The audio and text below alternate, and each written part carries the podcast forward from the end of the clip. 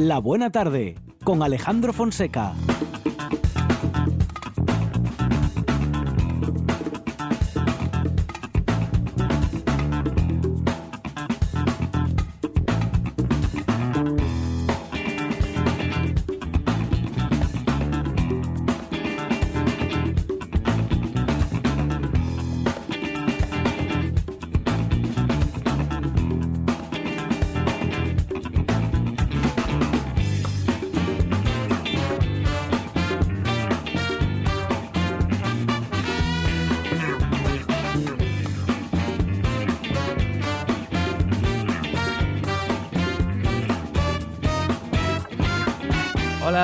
Son las 4 y 8 minutos de la tarde y esta es la radio del Principado de Asturias. Dijo el futbolista uruguayo Gustavo Visa, Vizcaizacu, me siento muy bien físicamente. Eso es, entre otras cosas, por la dieta que me proporcionó la nutricionista basada en hidrocarburos.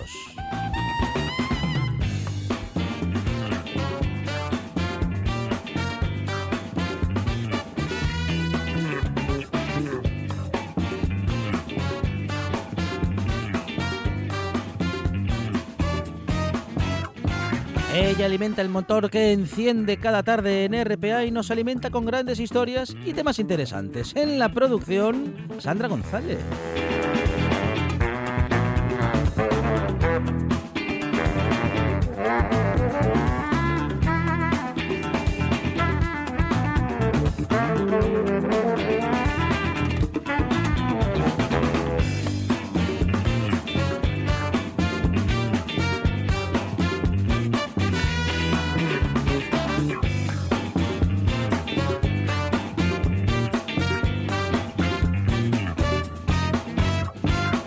Radio le da energía y su gasolina es el buen humor. Él es Monchi Álvarez.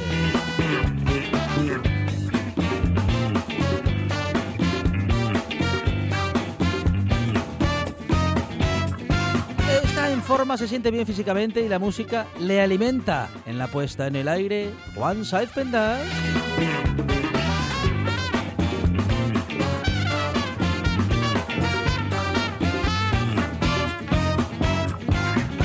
Esto es la buena tarde y hasta las 8, dice Asa.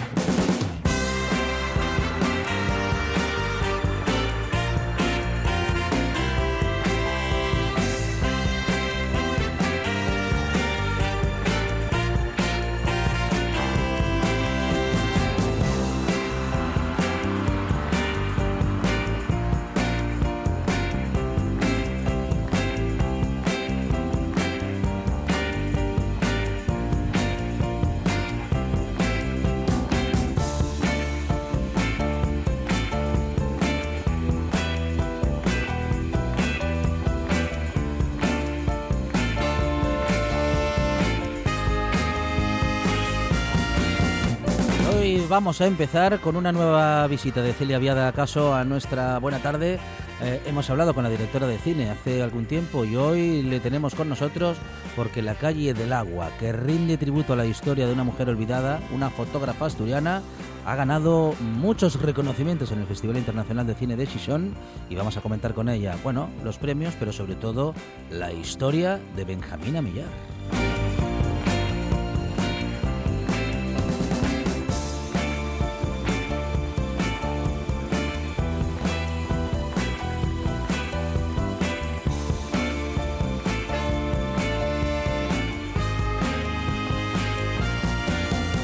Adrián Conde, que es clown, nos va a anunciar y nos anuncia y nos va a contar sobre todo eh, un nuevo espectáculo que, del que vamos a poder disfrutar de manera online. Día de música y espectáculos en la buena tarde.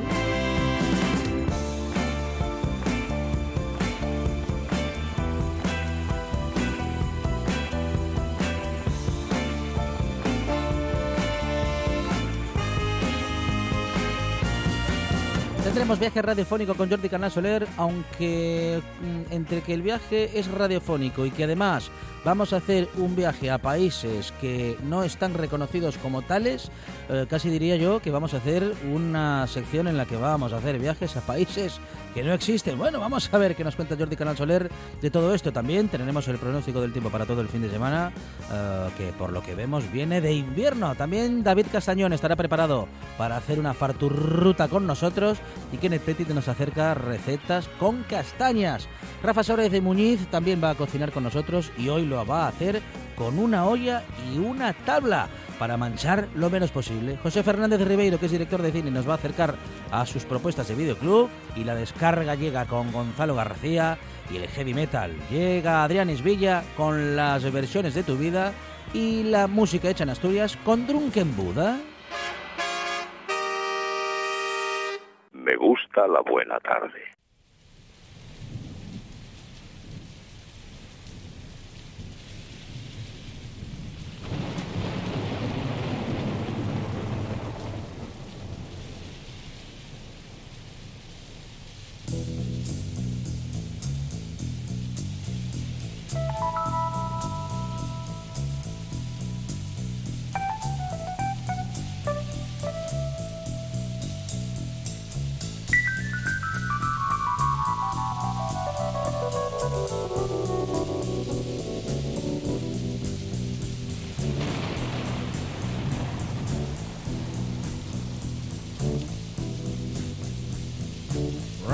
Riders on the storm.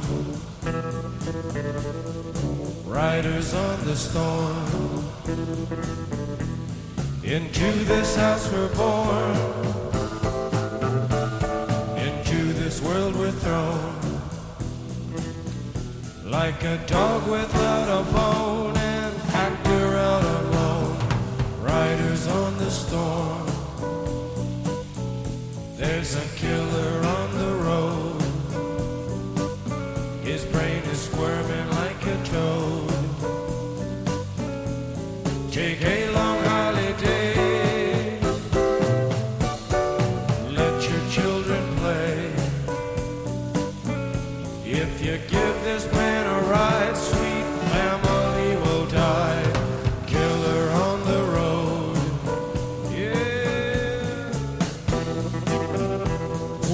obra de arte, Monchi Álvarez. Buenas tardes. Riders on the de los Doors. Sí. País, Astur, familia de la Buena Tarde, Universo Mundo. Aquí estoy en carne vital. ¿Con frío? Con frío. Llega el frío, Sí. la tormenta, Sí. la nieve, El temporal. el temporal. Y será noticia en todos los telediarios. Eso es. Nosotros ya lo estamos haciendo aquí. Eso es. Estamos, estamos hablando Eh, de es- algo. Estamos haciendo lo que van a hacer en los telediarios, en la tele. Llegarán las conexiones en directo con un reportero o Sí. reportera que tendrá hasta las pestañas heladas. Eso es. ¡Qué manía! Y, eh! aguantará estoicamente la Sí, conexión en directo para Bueno. decir que, Que, que hace frío. que hace frío. ¿Qué, qué, mm, qué costumbre, eh, que Mm. últimamente no sé si la han cogido los y las reporteras Eros As o si es una manía de los directores de informativos. Más se bien- más bien lo ¿no? segundo. Que se tengan que, en fin, que se tengan que mojar y morir de frío. Sí, que caiga más nieve, por favor. Con que nos lo cuenten suficiente. No hace falta que se nos, se nos enferme el personal. ¿Usted qué calcetos lleva? Me interesa esta información. Gordos. Gordos, Bien calcetos de lana. Sí, no, de lana no, pero de algodón gordo. No, si llevo de lana ¿Le pica me el pie? pica, me molesta. No, si es buena lana no y con pica. perdón por las horas me suda el pie. Ya. Mejor que le sude el pie que no otras cositas. No, pero ya tiene me malas, entienden. no, pero en mi caso tiene malas consecuencias. bueno, sobre todo para los demás. Porque canta la traviata. Oiga, ¿y no lleva gorro de este estilo soviético? Te- no, soviético no, tengo un gorro de de pana, De pana. No, De pero pana. ese no vale. Hay que Pero pillarse uno de estos de como los que llevaba baratín. Brezhnev. Sí, así de Así lo tengo yo. Como los de Brezhnev. Bueno, está, entre eso y la mascarilla. oh, oh, oh. No me conoce. Usted lo que quiere es que no le reconozcan en el barrio. Mire, esta mañana, Sale después de las 10 de Eh, la eh, noche, Monchi Álvarez, a sacar la basura. esta mañana Reconózcalo. fui al banco. Sí, a la mañana al banco. Sí, Sí. no me quedó otro ¿Qué va a remedio. hacer? ¿Alguna vez? Cita previa, Sí, hasta para ir al banco, Ajá. y llevaba el gorro llevaba la mascarilla, Y el guardia se puso en posición. llevaba unos guantes y a que no sabe qué me estaba apeteciendo hombre, hacer, Sí. realizar, Sí. perpetrar. Estuve a punto de llamar a unos me- amigos. Menos mal que no dijo arriba las manos. Si lo dice un poco convencido, igual hasta las levantan. ¿eh? En otra ocasión, tal vez.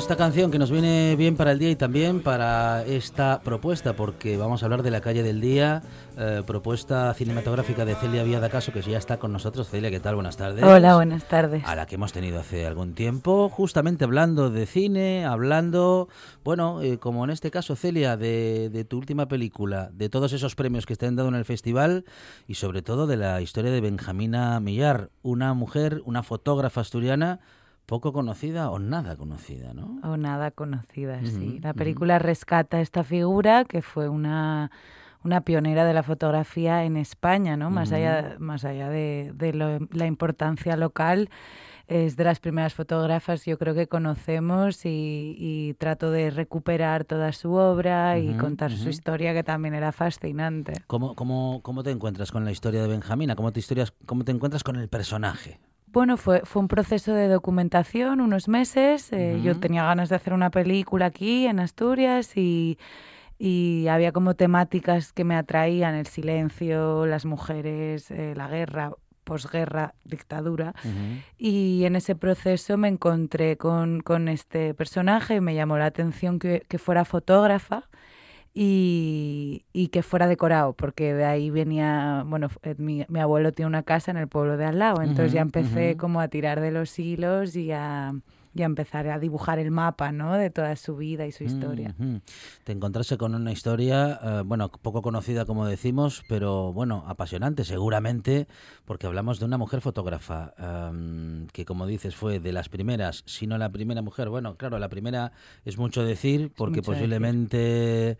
Hay más también- como ella y que también no haya más mujeres claro. de las que no sepamos nada, ¿no? Como Claro. fotógrafas, digo, Claro. bueno, como profesionales en general, pero en este caso hablando del mundo de la fotografía. ¿Cómo es, cómo, cómo es la vida de Benjamina? ¿Cómo es esa...? Bueno, ella, ella nace en 1888, o sea, ella es de finales del 19. Ujú. Eh, su padre era relojero y su tío eh, de Corao. En Corao había una relojería muy famosa y ellos se formaron en esa relojería, Roberto e Ismael Millar, y abrieron su propio taller. Y ella se educó eh, con, con, esa, con ese oficio ¿no? Tan minucioso y tan, tan especial para aquellas, ¿no? el, el hacer relojes. Y por otro lado desarrolló su propia carrera, que, que, se- que era la fotografía. Yo la primera fotografía fechada de ella que tengo es de Ujú. 1914, que es muy temprano eh, y ya lo, lo llamativo ya no es que sea una mujer, ¿no? sino que, que fuera fotógrafa, porque no había muchas de aquellas, ¿no? Y menos, bueno, ella era de Corao, que es la zona de Cangas de Onís. Em, desarrolló su- esa profesión el resto de su vida y luego su, su vida está muy marcada por la guerra civil y su implicación con los fugaos, con los que bueno, marcharon para el monte y que ella tuvo bastante trato, que incluso les fotografió y por ese motivo estuvo en la cárcel varias veces. Luego una historia, mm, bueno, de lucha, de reivindicación, porque le tocó justamente, con, vamos a decir que, entre comillas, pagar las consecuencias, ¿no? De querer hacer su trabajo en libertad y justamente, ¿no? De, de, bueno, de, de ayudarnos a los demás a intentar eh, retenerla en los momentos en que, en que- en que la teníamos y recuperarla cuando se había perdido, ¿no? Sí, sí, sí. Yo, yo me llama mucho la atención que ella eh, precisamente se encargó de construir la memoria local de allí, ¿no? Mm. Y, y sin embargo ha sido olvidada, ¿no? Es como que hay ahí una contradicción.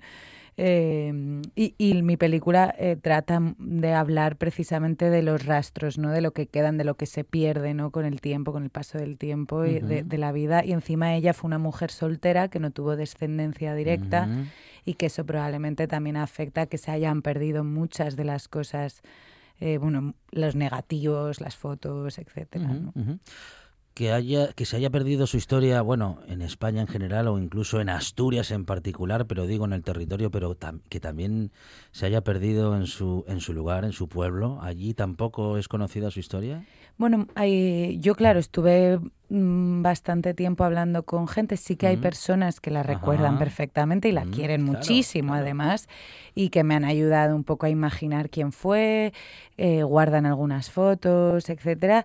Pero, pero yo preguntaba a veces en el bar y cosas así a la gente y sí que todo el mundo como que les suena, ¿no? Que hubo una fotógrafa o una relojera, porque claro, como ella tuvo las dos profesiones, entonces el, el recuerdo está ahí, pero, pero no hay realmente mm, mucho conocimiento y mucha gente ni, ni lo sabe, vamos. No.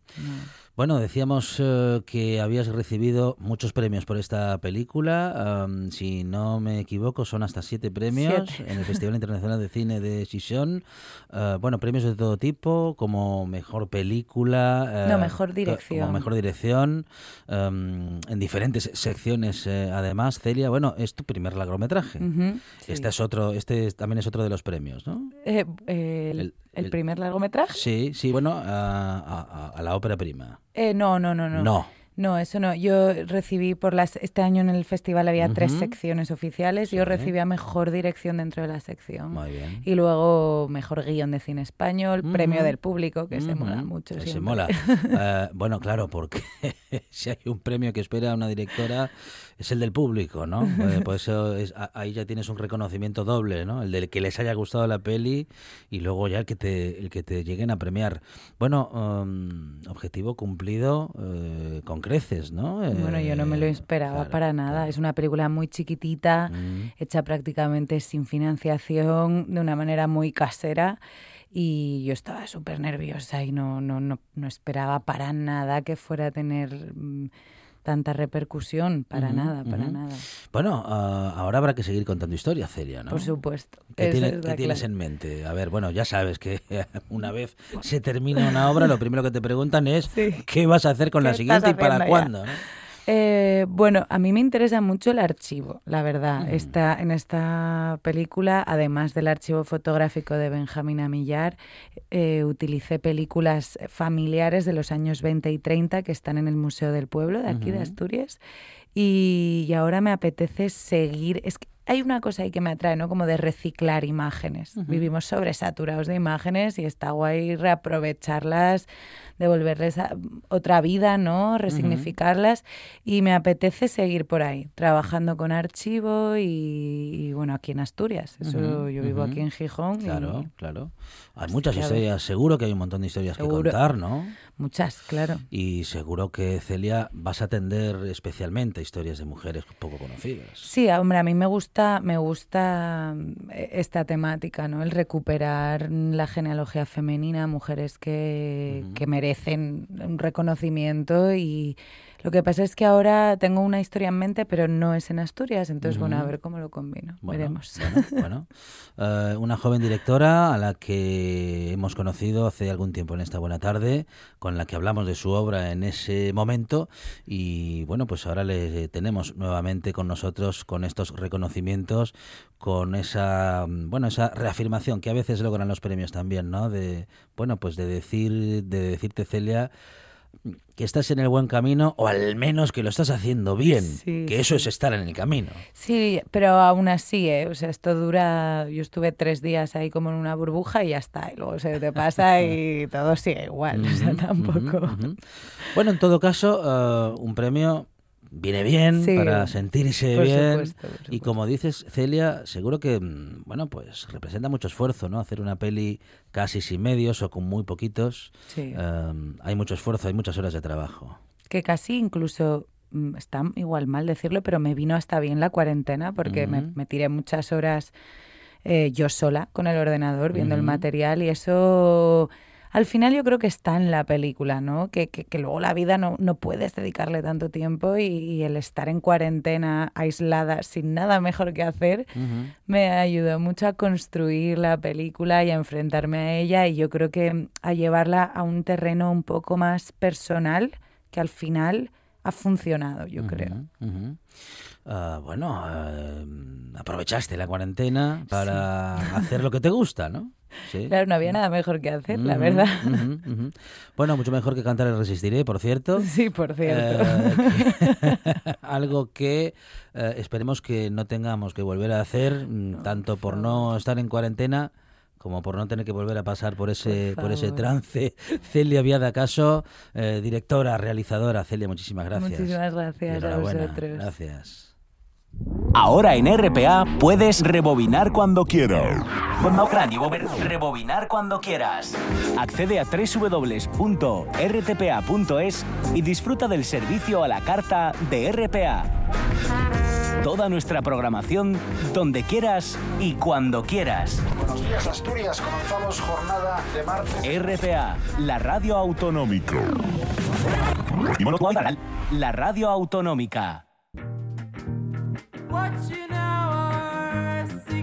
La buena tarde.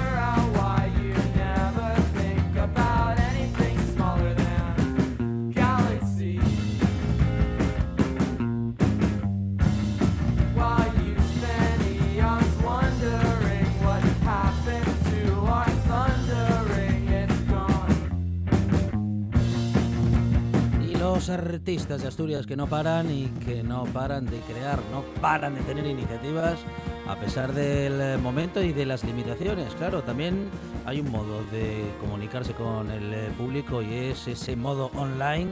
Y en ese modo online seguramente será en el que podamos ver a Adrián Conde y su nuevo espectáculo. Adrián, ¿qué tal? Buenas tardes. Hola Ale, ¿cómo estás? Muy bien, bueno, Adrián Conde, otro de los que no para de crear y de pensar nuevos espectáculos, nuevos personajes, Adrián. Sí, sí, sí, sí, aquí estamos embarcados. Hoy justo pensaba, ya hace un año que empecé con este con este proyecto, porque en noviembre del un año y un mes, en, en noviembre del año pasado, yo estaba en Cataluña con el director charlando, muerto de frío, en su casa, iniciando la historia del espectáculo y ya un año entero de, de trabajo. Y encima, como nunca he trabajado tanto, tanto, tanto en mi vida para un espectáculo. Bueno, Muchísimo, muchísimo no, había calefacción en la casa del... No, no tenía, no tenía, no, sí tenía. Lo que pasa es que él tiene un espacio, una casa súper chula y tiene un Ah. espacio, una nave gigante Ajá, donde tiene para ensayar, para trabajar y todo eso. Y Ah, eso no había bueno. quien lo calentase. claro, claro. Teníamos dos, dos estufas, todo, y no había, no había ni cómo, ni cómo calentarlo. Bueno, Adrián, a ver, nuevo, nuevo espectáculo, un año de trabajo para, para esta creación.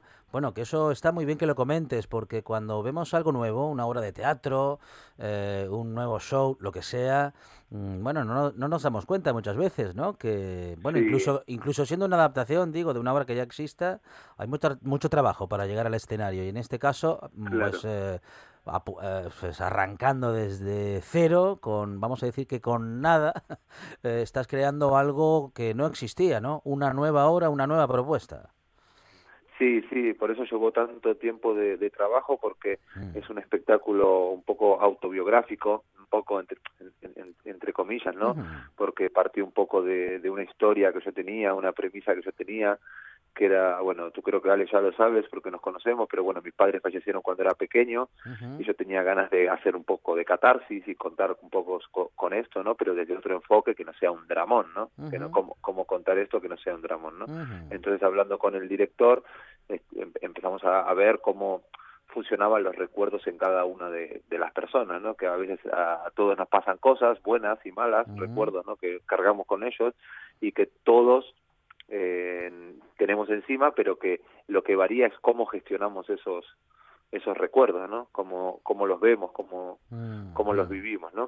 Entonces, un poco a partir de eso, ¿no? De esto, de, de- de esta premisa, nació el espectáculo y nos pusimos, y lo que yo también tenía claro es que quería que sea un espectáculo eh, con una dramaturgia mía, cre- creada por mí, que sea autobiográfico también, pero que sé que tenga humor, pero que también tenga, sabes, que se te escape la, la lágrima, ¿no? Que Ah, era completamente distinto a lo que estaba siempre acostumbrado a hacer, que era normalmente risa y magia, ¿no? Entonces, en este caso es una obra de teatro eh, con una- en, un, un- como un- en un lugar fantástico, de un personaje muy, muy fantástico que está obsesionado con, con almacenar y guardar los recuerdos buenos, solamente los buenos, porque de eso se aferra para, para destruir ese, ese con ese mal con ese mal recuerdo entonces con eso se hace como una una parodia y, y bueno más que una parodia es o sea, un, trabajo fantástico en el cual nos metemos en el, como en el universo de este de este personaje que se llama Marcelino eh, que está eso obsesionado pero a, a un punto muy muy muy muy cómo se llama muy, muy fuerte no como el otro día decía el, el, el director me decía es que su, su su obsesión nos hace reír y la y, y su fragilidad nos hace como emocionar no porque bueno la verdad que es un trabajo muy estoy aprendiendo yo muchísimo el director se llama Pep Vila y el asistente de dirección es Félix Corcuera no entonces me- la verdad que me junté con un equipazo Guau, sí, sí. y estoy aprendiendo muchísimo no. Ah, ¿Unipersonal? ¿Es un unipersonal, Adrián? Sí, es un, es un, un espectáculo unipersonal, pero realmente yo no estoy solo, ¿no? Porque hay gente trabajando eh, detrás, no quiero contar mucho, ¿no? De- de- durante Sí, el sí, sí, espectáculo sí. hay, hay eh, tramoyistas trabajando, ah, bueno, y además hay un trabajo muy, muy potente de, de iluminación, porque la iluminación juega un, un- un papel muy, muy, muy importante, más, más quizás más que en otro espectáculo, es como un personaje más la, la iluminación y y pero si en escena somos eh, est- estoy yo solo pero hay otras personas manejando atrás un poco la, la escenografía y todo lo que es que no quiero contar mucho, No, no, no, no, quiero sí, estamos, estamos justamente, estamos contando la nueva idea, ¿eh? la nueva propuesta de Adrián Conde, que por cierto, decíamos en el inicio de esta conversación, Adrián, que se estrena en, este, en streaming, eh, vía Sí, al online. final eso no está por verse, no, Vale. se, sabe, no se sabe aún, porque Claro, claro. dijeron de hacerlo en streaming, Sí. te parece que no, están ahí, ¿sabes? Todo este, estos tiempos que están todo tan incierto, un día te dicen una cosa, otro día te dicen otra, ayer me enteré, no, miento, hoy a la mañana el estreno iba a ser el 11, bueno, y con y como se aplazó, digo, se, se ¿cómo se dice? Prorrogó Pro- toda sí, la, sí. la normativa esta, ¿no? En el estreno que iba a ser el 11 se pasó para se, se pasó para más adelante, ¿no? Entonces, bueno, estamos viendo cómo realmente cómo vamos a hacerlo de la mejor forma posible para que la gente lo pueda disfrutar. Muy bueno, bien. tenemos dudas de sobre si será en streaming o con público, que yo realmente lo que quiero es con hacerlo con público. ¿no? Claro, claro, claro, Adrián, porque al actor, a la actriz, al bueno, pues a la gente de teatro, lo que os chifla es el encuentro con el público, Claro. claro, ¿no? sí, y más en un espectáculo que hay un, que hay humor, que hay dosis de humor y que también es muy emotivo. Eh, escuchar la reacción del, del, del, público, ¿no? Yo estoy todos los días, eh, bueno, la verdad que el último tres meses estoy ensayando prácticamente a diario, hay jornadas que estoy ensayando ocho horas por día y, y trabajo muchísimo, pero siempre estoy con eh, Félix y, y, y el director o, o, o los dos a la vez, ¿no? Y el bueno y, la, y Nacho Camarero, que es la otra persona que trabaja con nosotros, entonces somos el mismo grupo de personas y ellos ya no se sorprenden de las cosas porque obviamente se conocen la obra al igual que yo. Entonces, de repente tal vez entra, meten algún amigo, algún algún conocido que anda por ahí por está haciendo la residencia en la laboral, meten alguno y cuando recibes a esa gente, ¿no? que acaba de entrar, que nunca vio nada y escucha, sabes su su emoción, su risa, bueno, yo me, o sea, se transforma todo, ¿no? Bueno, un año de trabajo a sus espaldas, bueno, no sé si a sus espaldas en todo caso, ¿no? Porque eso parece que fuese algo como una losa, algo pesado, y me parece a mí que un trabajo como este no pesa, ¿no? Sino que al final No, es es una duro, pero no satisfacción, ¿no? Eso es. Sí, es, es, es muy cansador, pero bueno, sabes, con quedas con una satisfacción enorme, pero es una montaña rusa también un poco porque hay días que sabes, sales diciendo, joder, ¿cómo es que cómo que, que no puedo conseguir esto? No sé qué, y luego el siguiente día dices, ostras, mira, ya, ya, ya lo tengo. Pero bueno, la clave está en, en el, en el trabajo, ¿no? Y, y, de, y de eso sí que estoy orgulloso porque estoy trabajando, estamos trabajando muchísimo y creo que va a quedar una cosa, Alex, sinceramente me da, me da bueno, como un poco de pudor decir esto, ¿no? Sí, Porque no quiero sí. ser como muy, no sé si, cómo se diría esto, como eh, he creído con ese tema, pero creo que va a quedar una obra muy, muy, muy, muy bonita. ¿no? Bueno, que de es- repente te estás riendo, se te escapa una lágrima, eh, no sé. Y eso es lo que buscábamos también. Bueno, eso es puro teatro, Adrián, ¿eh? Eh, digamos a decir que la tragicomedia o la tragedia, aquella en la que nos emocionamos hacia un lado y hacia el otro.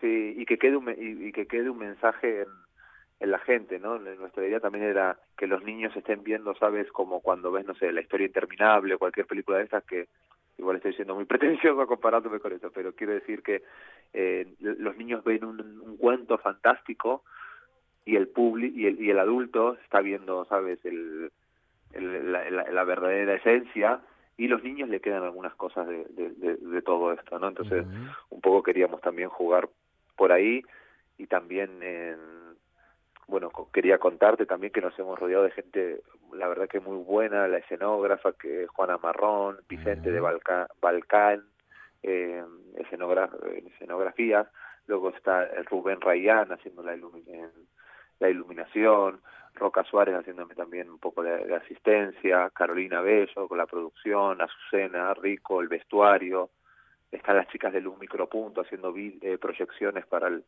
para el espectáculo. Bueno hay un montón bueno me estoy olvidando gente un montón de gente trabajando. El otro día contamos éramos 12 personas trabajando en el proyecto Bueno, ah, un proyecto muy ambicioso, Adrián, en el que cambias sí, de se me re- fue la pinza No, no, pero en el que cambias de registro y en el que, por lo que nos has contado, estás rodeado de un montón de gente de teatro con, mon- con mucha experiencia en este ámbito Sí. y seguro que de esa buena combinación sale un buen espectáculo del que ojalá podamos estar hablando del estreno y del día, bueno, del día preciso del estreno, a ver si es eh, durante el mes de diciembre. En todo caso, esperamos a esas noticias y mientras tanto, recuérdenlo, Adrián Conde tiene nuevo espectáculo. ¿Tenemos nombre para el eh, espectáculo? recuerdos Recuerdos. recuerdos Recuerdos. Pues ahí está, hay que estar pendientes ¿eh? de recuerdos con Adrián Conde y con un ejército de personas, como suele suceder en una obra de teatro, porque el teatro es eso, es mucho trabajo, muy importante, muy interesante, por parte de un montón Sí. de artistas que participan. Se ve, y en este caso vamos a ver a un artista, pero como, como suele suceder siempre en el teatro, va a haber un montón de artistas actuando, algunos les veremos y a otros no. A Adrián Conde le veremos en ese, esa nueva propuesta. Recuerdos, Adrián, muchísimas gracias Muchísimas y gracias. mucha mierda. muchas gracias y muchas gracias por todo lo que apoyan ustedes a la, a la cultura Gracias, un abrazo. que están siempre ahí apoyándola muchísimas gracias y, y sabes que es un placer para mí enorme estar hablando hoy con ustedes ¿Quieres conocer Asturias huyendo de los tópicos? ¿Quieres viajar en el tiempo y vivir las grandes aventuras de la historia? No lo dudes, hoy es un buen día para viajar. Voyage, voyage. Un buen día para viajar. Los sábados y domingos de 8 a 10 de la mañana. Un buen día para viajar con Pablo Vázquez en RPA. Estás escuchando RPA, la radio autonómica.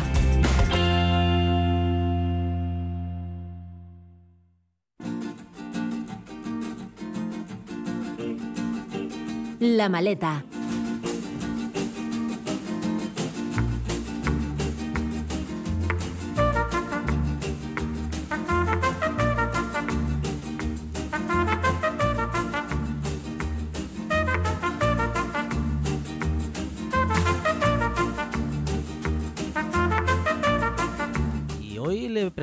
Durante la preparación del programa Jordi Canal Soler, oye, pero hoy a dónde nos vamos? Bueno, es que mm, nos vamos a países que no existen. ¿Cómo que a países que no existen? Pero algo tendremos que contar, que nos vamos a... no, nada, nada, que a países que no existen. Bueno, pero si no existen, ¿cómo os vamos a viajar a ellos? Jordi Canal Soler, ¿qué tal? Buenas tardes. Buenas tardes, esa es la gran pregunta, ¿no? Claro. De hecho, podríamos decir países que no existen, pero además también tienen otro apelativo que es el de micronaciones. ¿sabes? Países además muy pequeños, ¿no? Que es, eh, aquí está la gracia de países que no existen formalmente dentro del listado, pues oficialmente reconocido por la ONU, o al menos que no están reconocidos por algún país serio, y por lo tanto no otro apelativo que podríamos utilizar quizá es el de eh, países eh, cómicos, ¿no? En el sentido en que pues muchos de ellos han surgido como una iniciativa cómica o reivindicativa o incluso podríamos decir un, poco bohemia de sus habitantes y que hacen de ellos pues países eh, que son bastante especiales, ¿no? Ya veremos que realmente pues no, no son países como tales, pero sí que son visitables, ¿no? Y ahí está la gracia porque podemos ir ahí y ver un poco pues eh, cómo vive la gente o cómo cómo siente esta particularidad de, de, de ser una micronación y, y con reivindicaciones independientes, ¿no?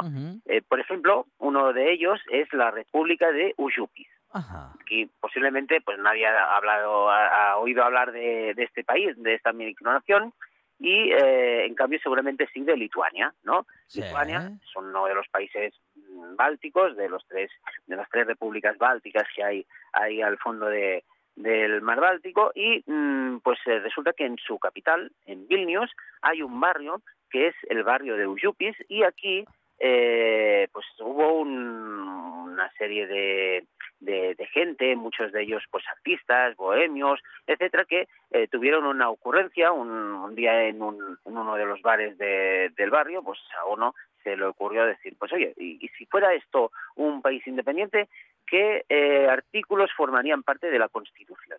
Y empezaron pues a hacer pues, frases y frases y frases, les gustó la idea y entonces pues se inventaron esto de la República de Ujupis, que realmente pues tampoco no ha tenido nunca ninguna reivindicación como tal, ¿no? Veremos otras micronaciones que sí que lo han tenido. En este caso pues no lo tiene, es más pues eh, eso, un- una pues una acción jocosa, Eh, también muchas veces pues tiene que ver con el turismo y de hecho pues este barrio como tal es uno de los sitios más visitados de Vilnius, eh, no solamente por, por esta razón, sino también porque históricamente es importante. Esto era un barrio que se encontraba al otro lado del río Vilnia, que es exactamente lo que significa Ujupis, y aquí había sido pues eh, originalmente habitado desde el siglo XVI por los judíos que pues eh, llegó la Segunda Guerra Mundial y los nazis los, los deportaron y quedaron todas las casas vacías. Entonces, poco a poco se fueron repoblando estas casas con, sobre todo, artistas sin dinero que iban ahí de ocupas, que empezaron pues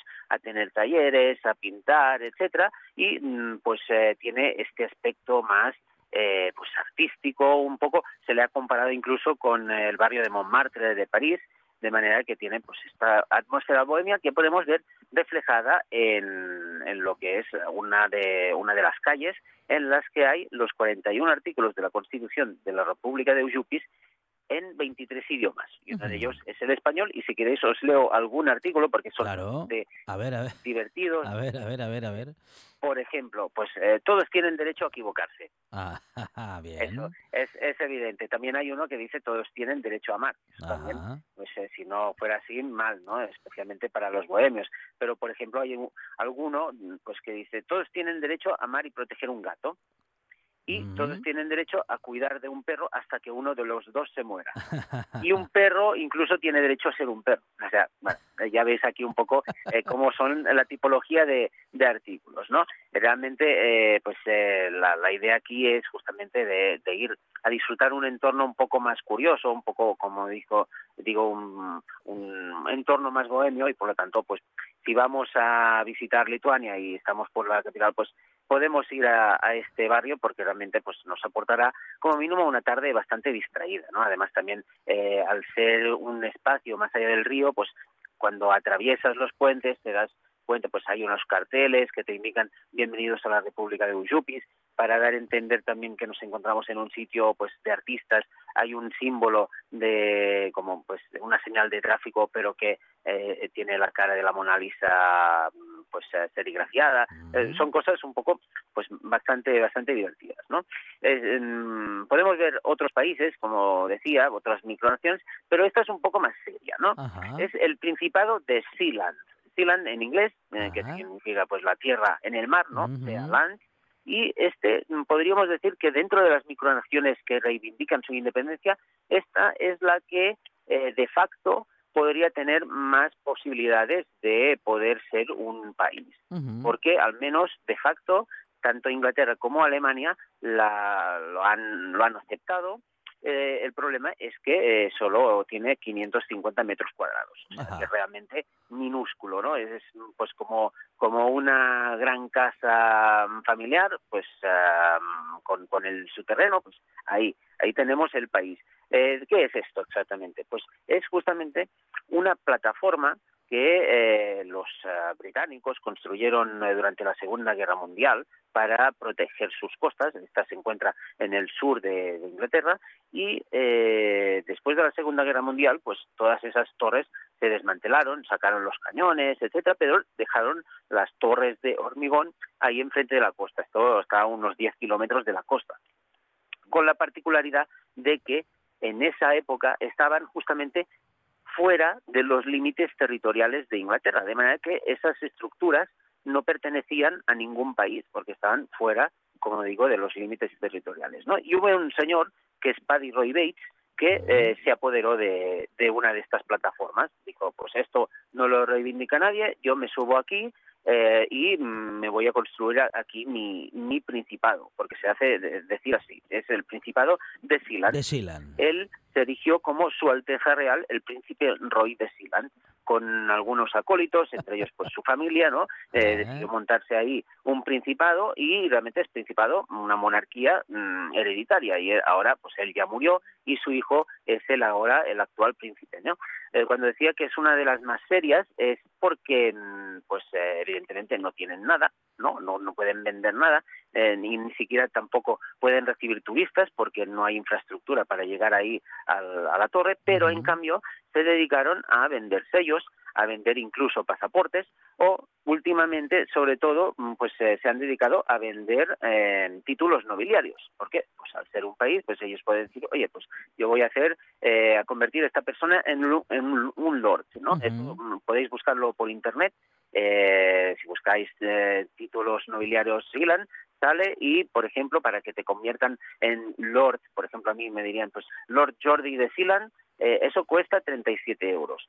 Puedes convertirte en conde por 245 o incluso en duque de Sealand por 600 euros. Evidentemente, eso es como tirar el dinero porque pues, no, no vas a poder reivindicar nada con esto, pero hay gente pues que, que le gustan estas cosas, ¿no? Y es el, el hecho de colgarse un título ahí en la pared, pues eh, les, les pone y pues por 600 euros lo pueden conseguir, ¿no? De hecho, incluso hubo una guerra, por eso eh, se le reconoce pues, eh, el, eh, el hecho de ser un país o una, na- una micronación reconocida por esa razón, ¿no? Porque eh, durante eh, los años 80 hubo un, un intento por parte de, de unos, am, unos alemanes de entrar en, la, en el país a, pues a fuerzas, ¿no?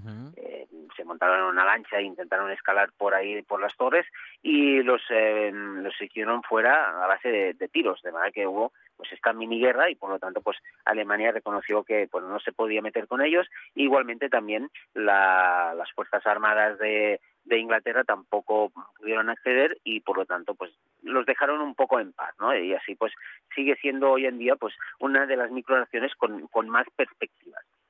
Hay otra mm, también ahí eh, justamente en Gran Bretaña que esta pues ya mm, se ha descartado el hecho de que pueda ser independiente, pero ellos lo intentan, ¿no? Es Hay-on-Wye. Hay-on-Wye, mm, para los bibliófilos, eh, es también muy reconocida porque es, eh, digamos, el, pueblo del mundo con más librerías. Esto empezó en 1961, cuando eh, un, un señor, Richard Booth, mm, puso la primera librería de segunda mano, tuvo bastante éxito y entonces pues empezaron a salir eh, pues otras librerías al lado. Y vas por ahí caminando por las calles y mm, casi todos los negocios son librerías de segunda mano. Realmente es un paraíso para para la, la gente que nos gustan los libros. Y vas ahí es que encuentras de todo. Incluso hay unos un, un- unos sitios unos lugares pues, que puede ser un descampado con armarios llenos de libros y mm, pues una pequeña hucha ahí para que pongas el dinero de los libros que te llevas. O sea, no hay nadie incluso controlando esos libros, ¿no? O sea, que realmente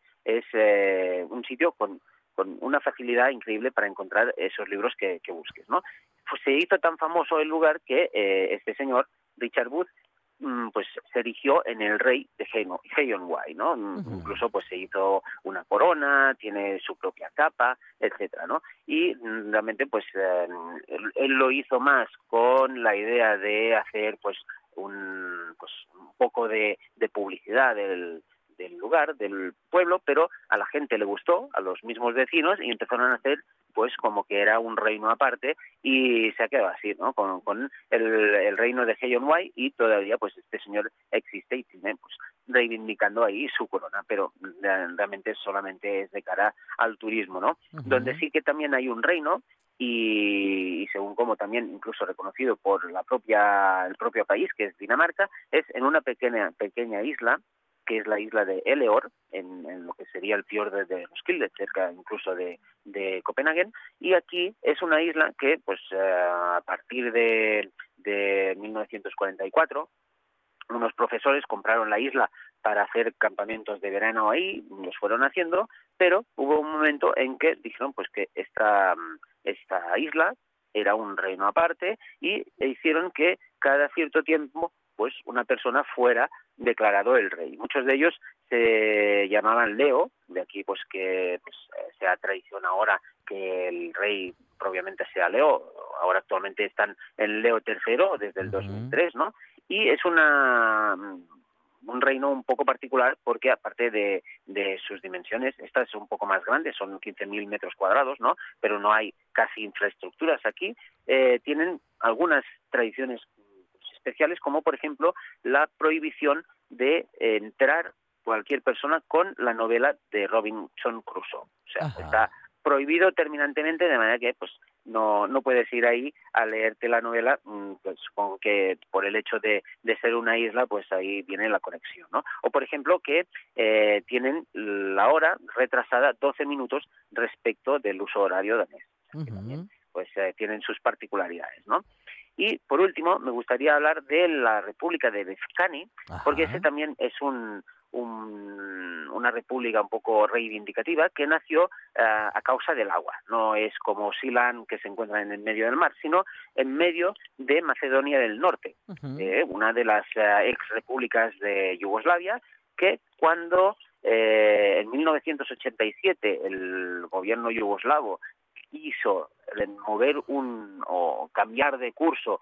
uno de los ríos que pasan cerca de ahí, unos afluentes que dan riqueza al pueblo, los ah, vecinos se pues eh, se manifestaron, se quejaron muchísimo y tuvo que intervenir la policía, de manera que, que quedó un poco de pues eh, de voluntad del pueblo de eh, separarse de esa, de esa policía, de, ese gobierno que los había maltratado y cuando pues la República de Yugoslavia se fragmentó y salió Macedonia en 1991, pues ellos se apuntaron enseguida a convertirse en una república independiente, aunque pues es un pueblo muy pequeñito, apenas tiene 2.500 habitantes, pero ellos tenían ese sentimiento. Además también eh, confluye en que Macedonia, Macedonia del Norte principalmente es un país eh, musulmán mm, con muchos muchos pueblos en esa región musulmanes y eh, ellos son eh, cristianos, de manera que también había un hecho distintivo religioso a tener en cuenta, ¿no?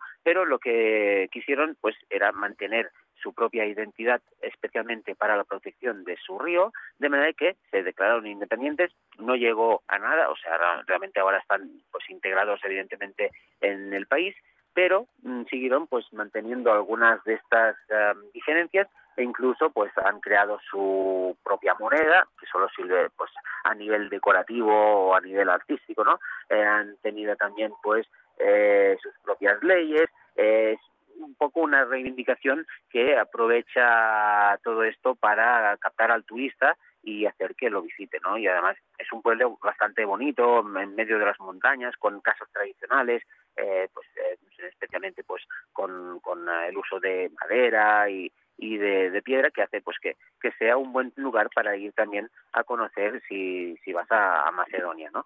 Realmente, pues eh, como hemos visto, hay pequeñas eh, poblaciones, pequeños sitios, lugares del mundo con ciertas reivindicaciones. Podríamos decir que la mayoría son, pues como decía, jocosas o, o para hacerse notar y hacer que el turismo vaya hacia ellas, pero son estas micronaciones que también pues pueden tener su atractivo para ir a visitar y, y a conocer, ¿no? Desde aquí que pues hayamos explicado algunas de ellas y ya iré buscando porque seguro que hay unas cuantas más para explicar. Súper interesante hoy el relato de Jordi Canal Soler, que como decíamos, prometía llevarnos de viaje a países que no existen, pero parece que existir sí que existen, solo que no han sido reconocidos como tales, lo cual no les eh, quita del mapa, todo lo contrario, más bien les pone, mm, bueno, pues más sobre relieve sobre el resto del eh, territorio que les rodea. Son lugares particulares donde, bueno, hay eh, leyes propias, leyes, eso sí, muy amigables y sobre todo muy razonables. Jordi Canal Soler, compañero, gracias, un abrazo. A vosotros, hasta la próxima.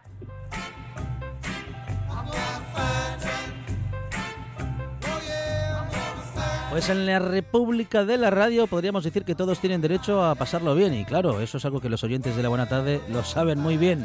Llegan las noticias tras lo cual esta Buena Tarde sigue. Los oyentes van a seguir haciendo uso de ese derecho.